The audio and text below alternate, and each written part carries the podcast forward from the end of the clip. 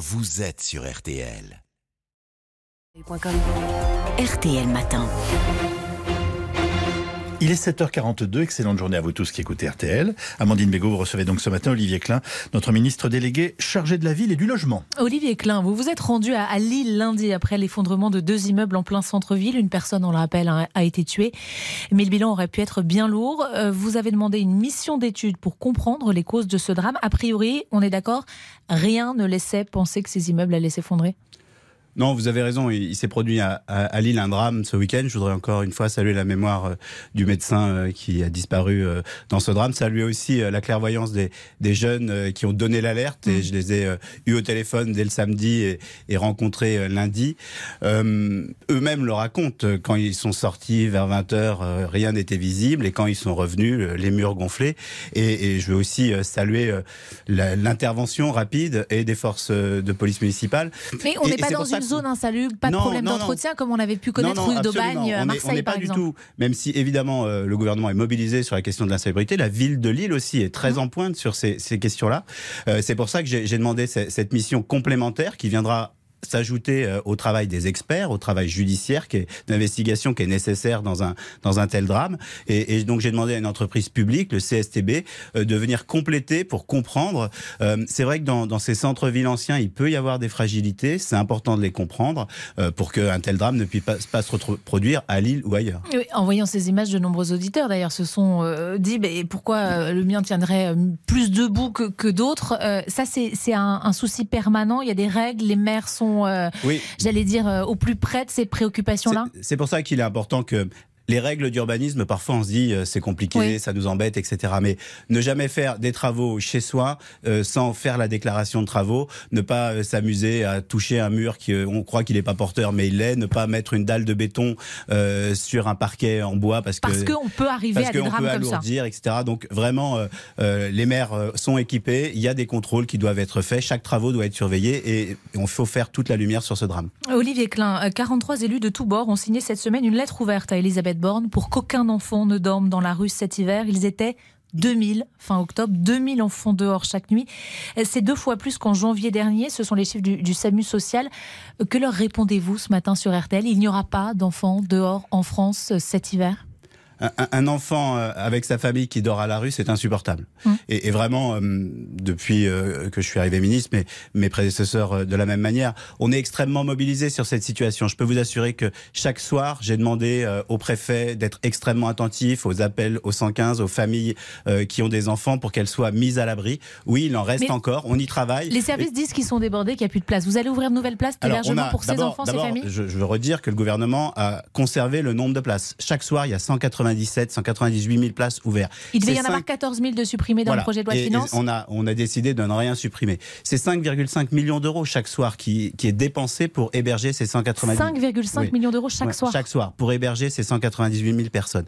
Donc j'ai demandé euh, hier au préfet d'utiliser les fonds de réserve euh, grand froid euh, pour pouvoir permettre d'accueillir encore plus d'enfants. Je travaille avec les associations chaque semaine ou une semaine sur deux, on se réunit pour faire le point et prendre les cas un par un. Aucun enfant ne doit dormir à la rue. On est tous mobilisés, les associations, les élus, euh, les services euh, de l'État, les préfets, euh, qui cherchent des solutions. On travaille à de nouvelles solutions. Moi, je, je l'ai dit, s'il faut aller vers des réquisitions, il faudra aller vers des réquisitions. On travaille aussi sur le long terme. Hein. Vous savez qu'il y a des systèmes d'hébergement mmh. d'urgence avec des, des, des, des, systèmes provisoires, des algéco, enfin, mmh. qui peuvent. Il y a un toit urbain, par exemple, qui a été mis en place euh, aux portes de Paris en ce moment. Je veux explorer toutes les solutions pour qu'aucun enfant ne dorme à la rue. On Et ça, vous vous y engagez ce matin? Je, m'y engage, mais je sais que c'est aussi un travail difficile. Il y a les sans-abri, il y a aussi les mal logés. 5 millions de passoires thermiques selon votre ministère. On est à 7-8 millions selon la Fédération nationale de l'immobilier. Ça représente en tout cas 12 millions de Français, un peu plus d'un Français sur 6. Euh, le gouvernement a décidé d'augmenter le budget alloué à ma prime rénov, 2,5 milliards d'euros pour 2023. Mais le dispositif semble peu efficace. Ce n'est pas moi qui le dis, mais la Cour des comptes. Je vous cite un chiffre. En 2021, ma prime rénov a permis de changer le niveau de performance énergétique, c'est-à-dire d'améliorer la performance énergétique. de 2500 logements. De 2500 logements, c'est ce que dit la Cour des comptes. C'est beaucoup plus compliqué. C'est beaucoup plus compliqué que ça. Euh, la réalité, c'est que ma prime rénov, telle qu'on la connaît aujourd'hui, elle a permis de rénover 1,5 million euh, de foyers. Ces 1,5 million de foyers, c'est l'équivalent de la consommation électrique de la ville de Lyon.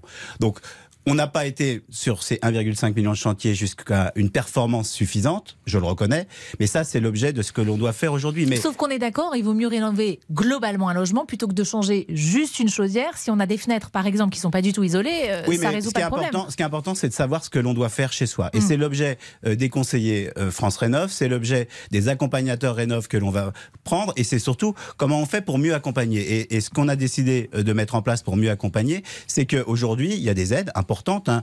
Euh, une famille qui a 20 000 euros, par exemple, de, de chantier pour euh, passer d'une chaudière au fioul à une chaudière à, à, granulés, elle va avoir une aide, une aide importante d'environ 15 000 euros, 20 000 euros, ça dépendra de ses, ses, ressources. Et il y aura un reste à charge. Ce reste à charge, il est important, 10 000 euros pour certains impossible à, à, mmh. tenir. Et c'est pour ça qu'aujourd'hui, on C'était un frein, ce reste à charge bah, jusqu'à présent. Pour tout le monde, c'est un frein. Euh, et notamment quand on est les plus modestes, et c'est ceux qu'on veut le mieux aider. Donc on va mettre en place un prêt à taux zéro, l'éco-prêt, et, et, des banques avec lesquelles on travaille depuis plusieurs mois euh, à partir d'aujourd'hui sont en capacité de proposer ce prêt, la Banque Populaire, la Caisse d'épargne.